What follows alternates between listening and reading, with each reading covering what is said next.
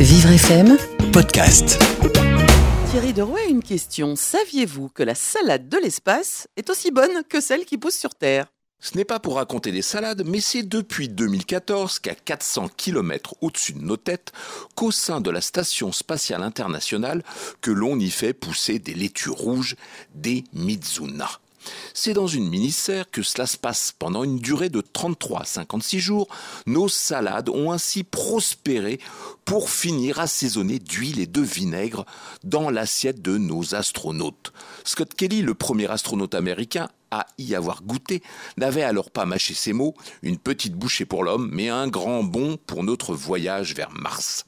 Mais faire pousser des laitues rouges dans un environnement en totale apesanteur n'est pas tâche aisée, car en l'absence de gravité, l'eau s'agglutine, les graines virevoltent et la lumière naturelle directe est néfaste.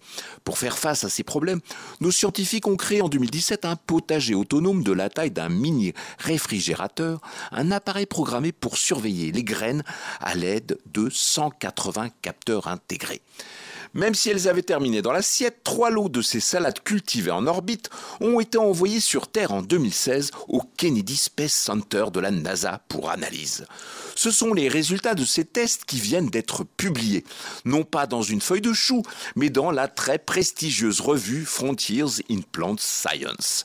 D'après les conclusions du scientifique co-auteur de l'étude, les salades spatiales sont non seulement parfaitement comestibles, mais surtout aussi nutritives que celles élevées sur Terre dans des conditions d'humidité, de température et de luminosité identiques. Pour les biologistes de la NASA, c'est un succès agricole spatial. Nos astronautes pourront de ce fait à l'avenir compter sur ces serres de l'espace pour compléter leurs rations alimentaires.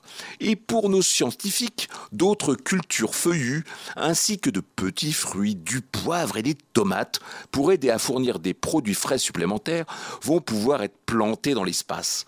En plus de la récolte de choux et de plants de blé nains spatiaux réalisés depuis en complément de nos salades.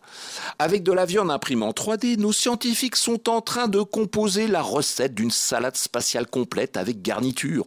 On ne sait pas si cela va permettre de remonter le moral à nos astronautes, mais pour aller jusqu'à Mars, les plantes offrent un autre atout.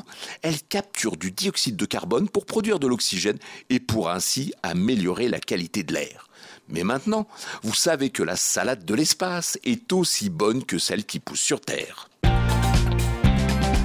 Étonnante information hein, que celle de Thierry Derouet. Le saviez-vous? Chaque jour sur Vivre FM et en podcast sur vivrefm.com. Vivre FM, Podcast.